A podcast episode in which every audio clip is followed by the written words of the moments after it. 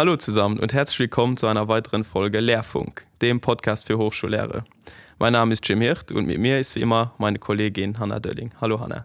Hallo, schön wieder da zu sein. Heute erwartet uns wieder ein spannendes Thema, denn in dieser Episode tauchen wir tief in das Thema Innovation in der Hochschullehre ein und beleuchten, was Innovation bedeutet und wie sie die Bildungslandschaft revolutioniert.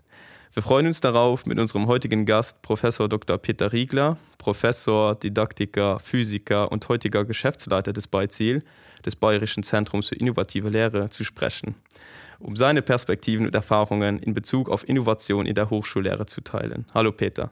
Hallo und ich grüße Sie auch draußen an den Endgeräten, wo immer Sie gerade sind oder es Sie hin verschlagen hat. Hallo Peter, auch von mir und das wird heute auf jeden Fall eine spannende Folge und ich freue mich schon drauf auf deine Gedankengänge, auf die du uns heute mitnehmen wirst. Und zum Einstieg in das Thema Innovation in der Hochschullehre und insbesondere auch im Hinblick auf die, auf die Frage, was verstehen wir denn eigentlich unter Innovationen in der Hochschullehre oder für die Hochschullehre? Ein Zitat von dir aus unseren Didaktiknachrichten und das gibt schon mal einen Einblick. Du schreibst dort, Innovation ist an Hochschulen und in der Lehre angekommen, zumindest als Begriff. Hochschulinnovationsgesetz, Bund-Länder-Initiative, innovative Hochschule, Institutionen, die den Begriff im Namen tragen. Der Begriff suggeriert Aufbruchsstimmung, was auch immer mit Innovation gemeint ist. Die Wortwurzel neu ist unübersehbar.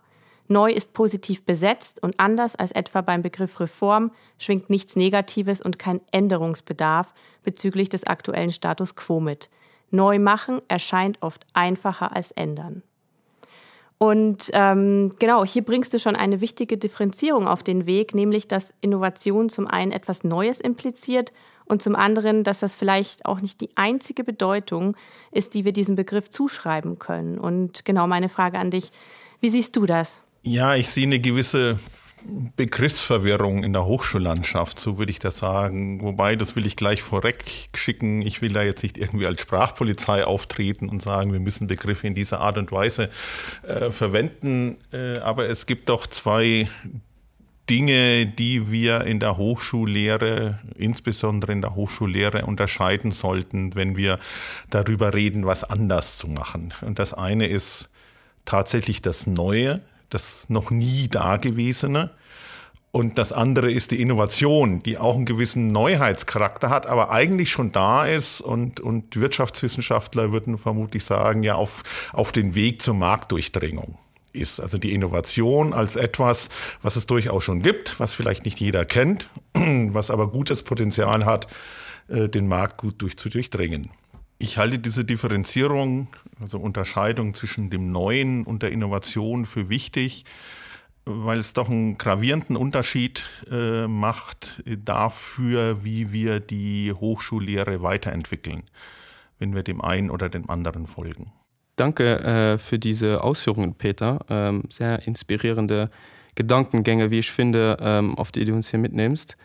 Und ich denke, es ist auch eine große Bereicherung, dieses Verständnis von Innovationen, äh, von ausschließlich etwas Neuem zu erweitern. Und wenn ich kurz zusammenfassen darf, ähm, eine Innovation bedeutet also nicht unbedingt eine Invention, also äh, das Erfinden von was Neuem, sondern kann auch die Nutzbarmachung oder die Weiterentwicklung von was bereits Bestehendem bedeuten, eben was sich dann etablieren kann. Ähm, und jetzt, bevor wir auf die Konsequenzen eingehen, die diese Erweiterung mit sich bringt, noch mal kurz zu dir. Ähm, wie bist du selbst zu dieser Erkenntnis gekommen? Was war so, gab es da so ein, ein Aha-Erlebnis, das dein Verständnis von Innovation erweitert hat?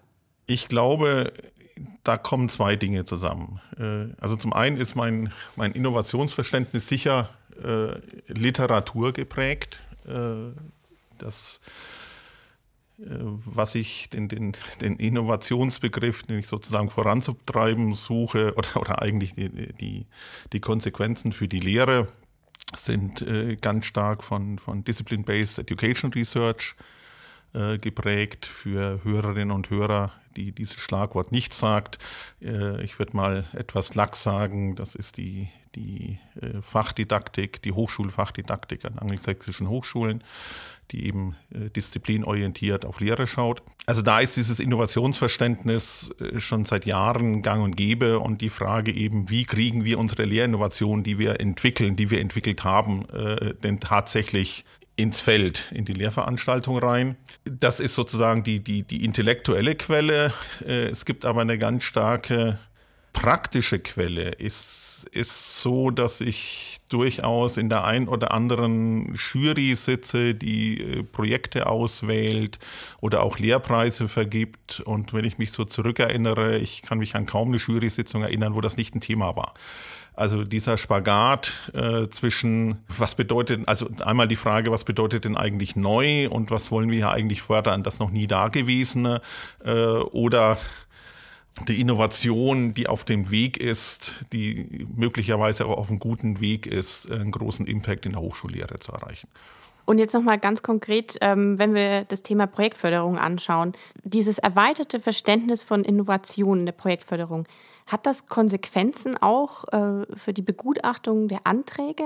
Ja, natürlich. Also es hat auch für die Entscheidung äh, Konsequenzen. Das ist eben das, das Verständnis von ja, ich will es jetzt nicht auf die Begriffe zurückführen, was verstehen wir unter, unter Innovation, äh, aber es ist letztendlich die Verständ, das, das Verständnis darüber, äh, was förderwürdig ist. Und im, im wissenschaftlichen, im, im traditionell wissenschaftlichen Kontext würde ich jetzt mal sagen, äh, um das äh, gegen den lehrwissenschaftlichen Kontext abzugreifen, ist natürlich das Neue das Förderwürdige. Also äh, keiner, keiner würde irgendwie äh, Fördergelder bekommen, wenn er sagt, er wendet jetzt die Newtonsche Mechanik in der Biologie an.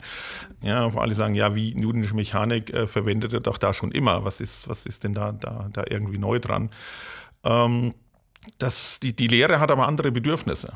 Die Lehre braucht nicht immer wieder das ständige Neue, etwas noch nicht Dagewesener ist. Es geht beim Weiterentwickeln von Lehre ja nicht unbedingt darum, so irgendwie äh, um den Last Frontier, also nach Westen zu ziehen und äh, irgendwie die noch unentdeckten Felder der Lehre und des Lernens irgendwie zu explorieren äh, und Dinge zu entdecken, die keiner gesehen hat, sondern es geht letztendlich darum, dieses Geschäft der Lehre effektiver zu machen. Und wir in Juris haben halt oft äh, so diesen, diesen Wissenschaftlerimpuls, dass wir sagen, ja wie, das gab's doch schon, das hat doch sowieso in dem Fach da und da schon gemacht.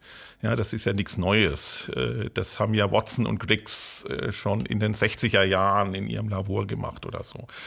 Ja, ähm, das ist aber nicht die Frage in der Lehre, sondern die Frage in der Lehre ist das, was da vorgeschlagen äh, wird, hat es Potenzial, die verfolgten Ziele irgendwie zu erreichen. Und sehen wir, dass da schon Potenzial da ist, weil die Innovation schon gezeigt hat an anderer Stelle, dass sie das Potenzial mit sich bringt.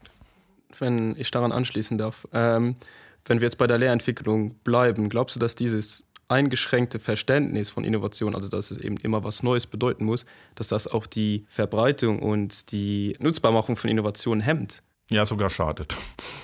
Also hemmen, hemmen ist jetzt vielleicht der etwas konziliantere Begriff.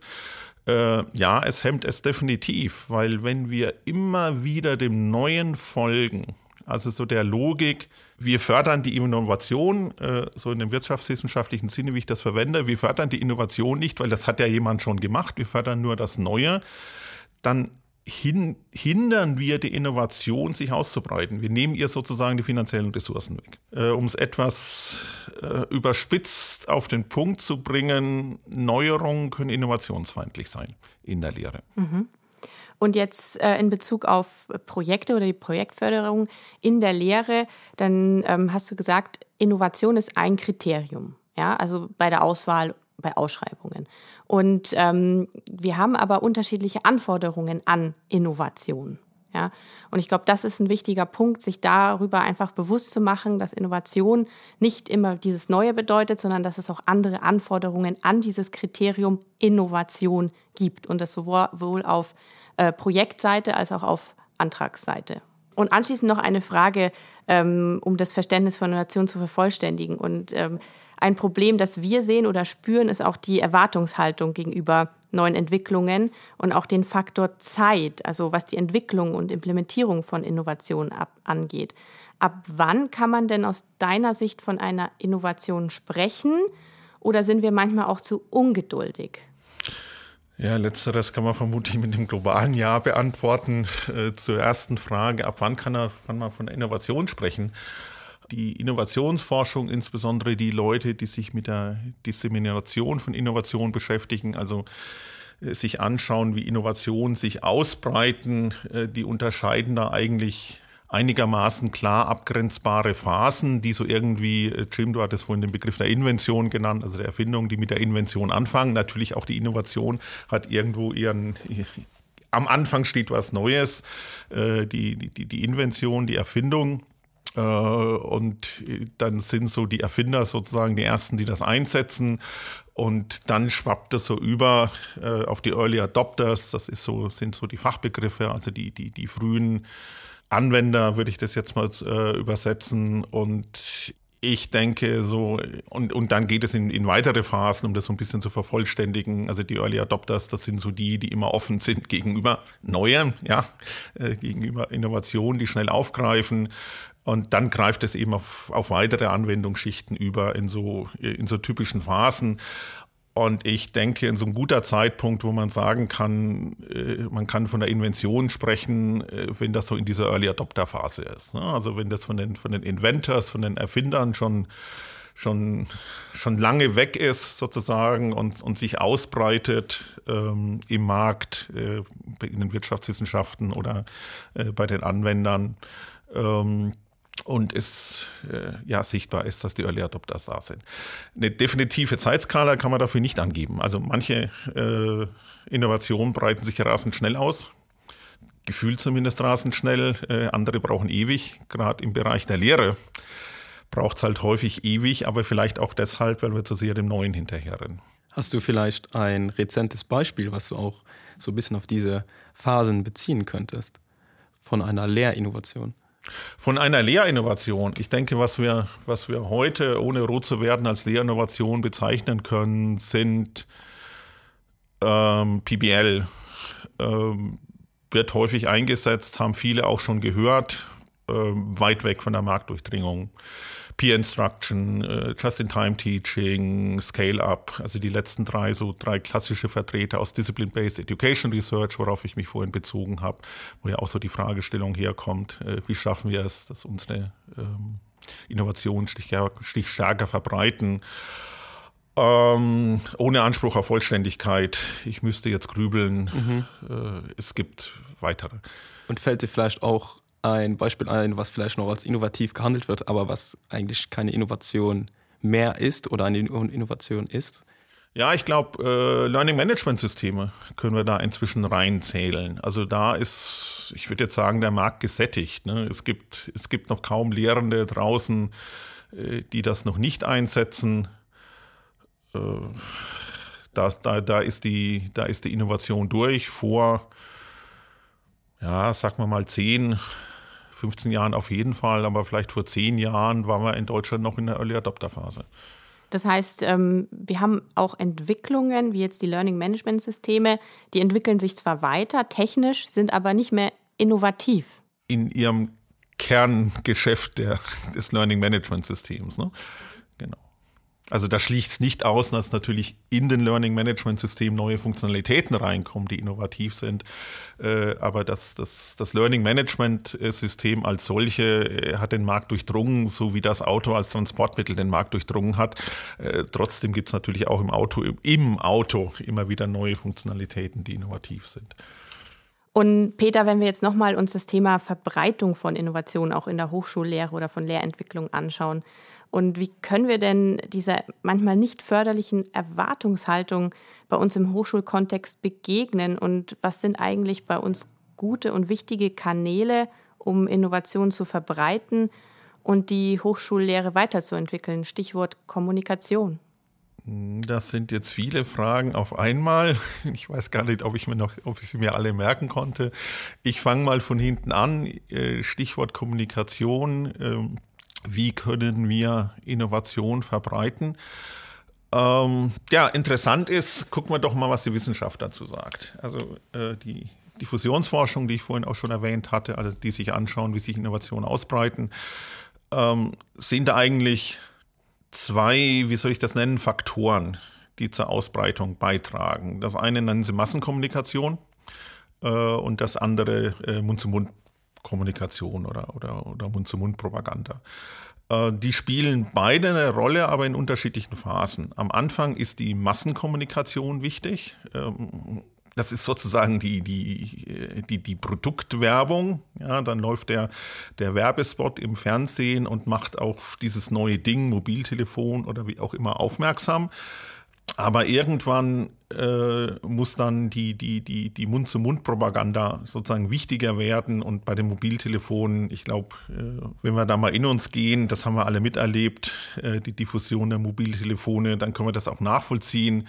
Äh, die meisten von uns haben kein äh, Mobiltelefon übernommen, weil es irgendwie in der Fernsehwerbung angepriesen war, sondern weil in im Umfeld plötzlich Leute Mobiltelefon äh, benutzt haben und wir das angucken konnten. Also es ist so diese, diese Mund-zu-Mund-Propaganda oder Eins-zu-Eins-Propaganda. Es braucht eben beides und die Diffusionsforschung sagt, äh, Massenkommunikation ist vor allem am Anfang wichtig. Und äh, dann muss aber die, die, die Mund-zu-Mund-Propaganda immer mehr zunehmen. Und im gewissen Sinne tut sie es ja dann auch von alleine. Siehe Mobiltelefon. Also wenn jetzt im Kontext der Lehre, wenn wir plötzlich sehen, es machen immer mehr Lehrinnovation sowieso, also sei es jetzt Peer Instruction, äh, PBL oder sonst irgendwas, äh, dann kommen wir auch so in die Phase rein, wo das immer sichtbarer ist und so eine Eigendynamik entwickelt. Aber es heißt kommunizieren. Ähm, kommunizieren heißt auch miteinander reden. Und wir müssen ehrlich sein, äh, im Bereich der Lehre, wir sind im vielen gut, aber über Lehre miteinander reden gehört typischerweise nicht zu den Stärken des deutschen Lehrsystems. Ja, ich erinnere mich noch an einen Ausdruck, als wir die Folge mit dir vorbereitet haben. Das würde ich jetzt hier den Zuhörern auch nicht vorenthalten. Du hast von der deutschen Zahnbürstenproblematik gesprochen. Hol uns doch mal ab. Die deutsche Zahnbürstenproblematik. Ähm, ich muss kurz nachdenken. Ähm, deutsche Professorinnen und Professoren verwenden lieber die Zahnbürste ihrer Kollegen als deren Lehrmaterialien oder als deren Lehrmethoden. Das ist natürlich überspitzt, ähm, habe ich zum ersten Mal von einem ähm, deutsch-amerikanischen Kollegen gehört, aber ich glaube, es geht auch nicht auf ihn zurück. Das haben schon andere scharfsinnige Beobachter vorher gesagt. Ja, ist vielleicht etwas angreifend, aber es äh, Hand aufs Herz. Ähm, es hat schon, es beschreibt schon irgendwie unsere, unsere, die, die Mentalität im deutschen Lehrsystem. Spitz, aber treffend. Das heißt, es bremst ja die Entwicklung ein bisschen aus. Und ähm, die Empfehlung wäre dann, ähm, dass wir diese Haltung ähm, überwinden. Ja, weiß ich nicht. Äh, ich, das ist immer so leicht gesagt. Also gehört, glaube ich, dann auch zu unseren Sätzen in der Hochschuldidaktik. Ja, wenn die Haltung sich ändern würde, dann wäre alles einfach, wo es so vermutlich richtig ist. Aber ich glaube, die Welt funktioniert so nicht. Äh, sondern das ist so ein, so ein äh, so confounded irgendwie. Also die, die, da ändert sich was und damit ändert sich die Haltung und dann, äh, also die, die sozusagen die Bereitschaft, äh, eine Lehrintervention anzunehmen, ändert dann wieder irgendwie die Haltung und das bestärkt wieder die Bereitschaft, Lehrintervention Lehrinnovation anzunehmen und das verändert wieder die Haltung. Also ich würde das nicht als, als aus kausale Ursache sehen oder als, als Conditio sine qua non. Nein, ich glaube wirklich, dass es, dass es helfen kann, äh, dass wir einfach anfangen, mehr über Lehre zu reden. Und ist dieser Spruch mit der Zahnbürste äh, ja natürlich ein bisschen gemein, aber er sagt ja nicht aus, äh, dass wir Lehrenden in Deutschland jetzt irgendwie böse sind oder, oder was weiß ich, äh, prinzipiell ahygienisch oder sonst irgendwas. Also, dass wir das aus, aus Boshaftigkeit tun. Ähm, dass wir nicht über Lehre reden, hat auch in Anführungszeichen gute, das heißt nachvollziehbare Gründe. Uns fehlt häufig die Zeit, uns fehlen die Anlässe, über Lehre zu reden. Und äh, gerade wenn man so an, ans Fakultätsgeschäft denkt, man es ist natürlich nachvollziehbar, dass man dann eher über das momentan Dringende redet. Ja, über, was weiß ich, die Stelle, die jetzt zu besetzen ist oder die gestrichen wird und dass dieses, dieses Dauerthema Lehre, das kann man natürlich auch noch auf in zwei Wochen verschieben oder in zwei Jahren. Ich meine, diese, diese Reaktion, dass äh, man macht erst das Dringende und stellt das Wichtige hinten an, ist halt irgendwie allzu menschlich. Ähm, das heißt jetzt, an, anstatt darauf zu hoffen, dass die Haltung sich irgendwie ändert, wenn wir wirklich Dinge verändern wollen, ist es zu überlegen, wie schaffen wir es, wie schaffen wir Anlässe, äh, dass wir über, über Lehre mehr reden können. Und möglicherweise auch, wie verringern wir Barrieren, die da sind, die, die, die einfach da sind. Äh, nicht, weil die irgendein böser Diktator irgendwie so eingebaut hat, äh, mit dem Ziel, dass nicht über Lehre geredet wird, aber die, diese Barrieren, die da sind und die das Reden über Lehre verhindern, dass die abgebaut werden. Mhm. Ja, du sagtest, es gibt gute Gründe dafür, aber jetzt mal auch eine ganz praktische Frage, was machen denn die anderen Länder anders? Ich wollte damit nicht sagen, dass es an anderen, in anderen Ländern unbedingt besser ist. Ähm, es gibt angeblich von John Hattie, der Name ist vermutlich äh, den, den, Zuhörerinnen und Zuhörern bekannt, eine Studie, ähm, und die ist sicher nicht in Deutschland gelaufen, wo er von Lehrkräften an Sekundarschulen untersucht hat, äh, wie, wie viel Zeit die in der Woche über Lehre reden, über ihre Lehre reden und ist dann zum Ergebnis gekommen, im Mittelwert äh, eine Minute. Äh, bitte an die Hörerinnen und Hörer da draußen. Ich habe die Studie bis heute nicht gefunden. Äh, wenn Sie die finden, lassen Sie mich wissen. Sie klingt aber unheimlich plausibel. Also das ist natürlich, das, das ist ein Phänomen, das im System Lehre drinsteckt. Und die, diese angebliche Hätte-Studie hat vermutlich in Neuseeland stattgefunden. In Neuseeland ist das zunächst mal grundsätzlich nicht anders als bei uns. Aber es gibt natürlich andere Länder, wo vielleicht ein bisschen mehr versucht wird äh, als bei uns. Also wenn ich an die, an die Fächer jetzt denke und an, an den äh, nordamerikanischen Bereich, was mir da auffällt, da engagieren sich die Fachgesellschaften ganz stark in dieser Kommunikation über Lehre viel stärker, als das in Deutschland der Fall ist. In Deutschland wird mir jetzt der VDE einfallen, aber wenn man in den USA guckt, da ist es eigentlich jede Fachgesellschaft, die sich da engagiert. Und das trägt seine Früchte. Zur Lehre, wenn ich das zusammenfassen darf, ist einfach zu oft noch eine zu einsame Angelegenheit sozusagen. Ähm, und halt diese fehlenden Diskussionen, die haben dann über Lehre, über Innovation in der Lehre, haben dann einen negativen Einfluss eigentlich auf die Verbreitung und die Annahme von Lehrinnovation. Und deswegen gibt es auch diesen Podcast. Und lass uns doch noch mal etwas dazu beitragen, Innovation zu verbreiten. Ähm, deswegen wollte ich dich fragen, wenn wir jetzt wieder unseren Blick auf die Hochschullehre und Hochschuldidaktik richten. Ähm, da steht ja auch bei uns im Beiziel im Mittelpunkt. Was ist aus deiner Sicht eine der wichtigsten Innovationen in der Hochschullehre? Du hast ja schon Beispiele gegeben, aber würdest du eine hervorheben und worin siehst du noch Potenzial? Ja, ich ignoriere mal kurz die Frage, äh, weil ich zu der Frage vorher gerne noch was nachschießen möchte. Also, die, dass, dass die Fachgesellschaften sich mehr engagieren, ist natürlich auch ein großer Schritt. Ähm, vielleicht helfen auch kleine Schritte.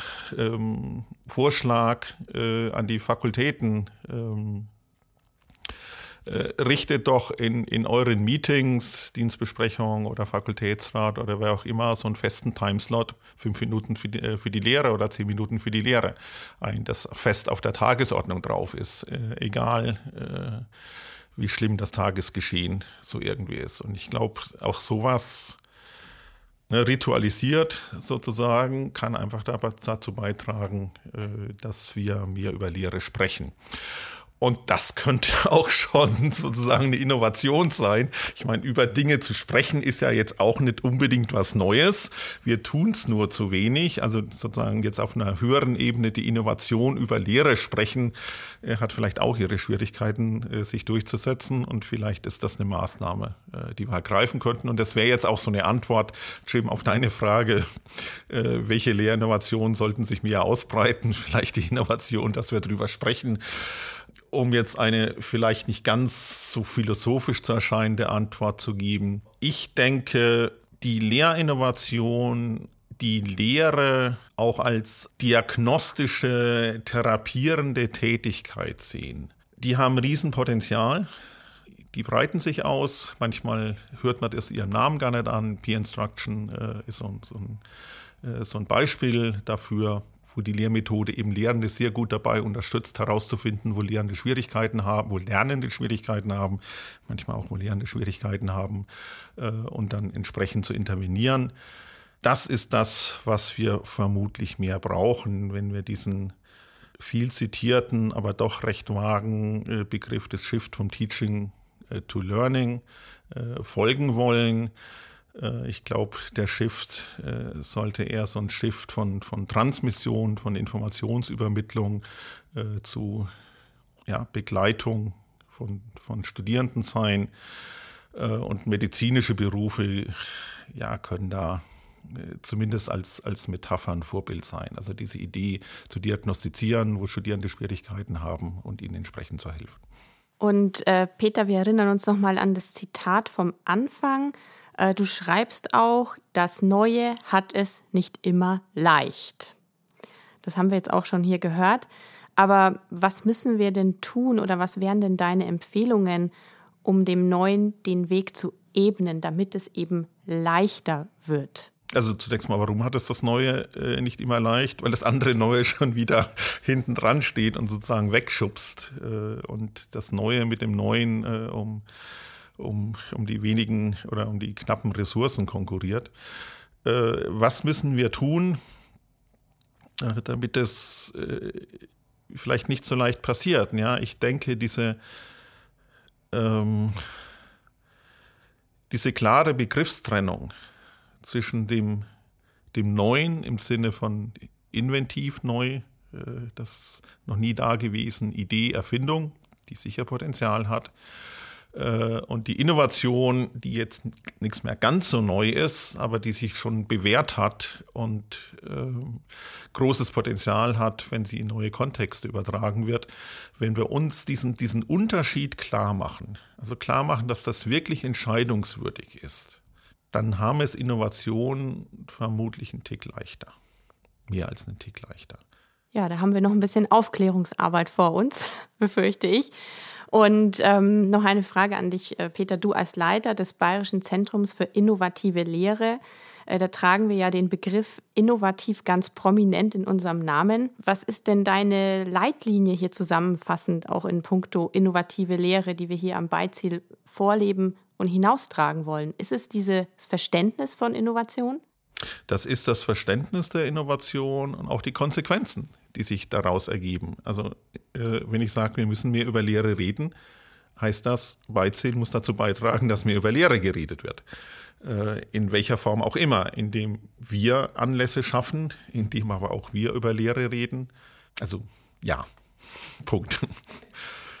Ja, dann herzlichen Dank äh, für diese spannende Diskussion und deine Einblicke in den Begriff und das Konzept von Innovation. Ähm, ich finde, es war heute, heute sehr bereichernd und äh, auch wichtig, äh, dass wir diesen Begriff in seinen Nuancen analysiert, äh, analysiert haben und verstehen ge gegeben haben, dass es nicht immer äh, bei Innovationen sich um was Neues handeln muss. Und genau, ich glaube, dass das genau im Kontext der Hochschullehre sehr gewinnbringend und zielführend äh, sein kann, die Diskussion, die wir heute geführt haben. Danke nochmal äh, an dich, Peter. Gerne. Hoffen wir, dass es die Früchte trägt, die du gerade skizziert hast. Und äh, jetzt kommen wir noch einmal zurück zu unserer Rubrik Zurück in die Zukunft. Und für die Zuhörerinnen und Zuhörer, die äh, die noch nicht kennen, ähm, wir stellen jetzt äh, ein oder zwei äh, persönlichere Fragen an unseren Gast. Und Peter, die Frage an dich wäre, ähm, wenn du noch einmal studieren würdest, äh, was hättest du dir damals gewünscht? Ja, da hätte ich vermutlich eine etwas längere Wunschliste, etwas, was mir doch sofort einfällt. Es gab im Physikpraktikum so häufiger Situationen, äh, wo die Tatsache, dass Studierende Verständnisfragen gestellt haben, dass ihnen ausgelegt wurde, als dass sie, dass sie eine mangelnde Vorbereitung hatten. Und, Und das, also ist schade. Verständlich ja. aus der heutigen Sicht. Und ähm, noch eine zweite Frage auch von mir. Wenn du etwas sofort ändern könntest in der Hochschullehre, also so ab morgen, eine Sache, was wäre das? Also so nach dem Motto, die Flasche geht auf, es geht zum Geist raus, der allmächtige Geist. Richtig. Äh, dass alle Lehrenden äh, diese, diese Fähigkeit, ich möchte nicht sagen die Gabe, aber plötzlich die Fähigkeit haben, äh, ihren Studierenden zuzuhören, Verständnisfragen als solches wahrzunehmen, vielleicht auch nicht als mangelnde Vorbereitung interpretieren oder wie auch immer und das, das, das, das Potenzial äh, von studentischen Fragen und studentischen Fehlern für die Lehre erkennen und umsetzen. Mhm. Okay, dann äh, danke Peter und auch dir Hanna für diese inter interessante Diskussion heute. Und äh, wir bedanken uns auch bei euch Zuhörerinnen, äh, dass ihr wieder reingehört habt. Und wenn ihr Feedback oder Themen habt, welche wir in einer neuen Folge ansprechen sollen, schreibt uns dies gerne via Mail auf podcast.beiziel.de. Ich bin Jim Hirt. Ich bin Hanna Dölling. Und das war Lehrfunk. Lehrfunk ist ein Angebot des Beiziel, dem Bayerischen Zentrum für innovative Lehre. Und wir freuen uns, wenn ihr nächstes Mal wieder reinhört. Ciao.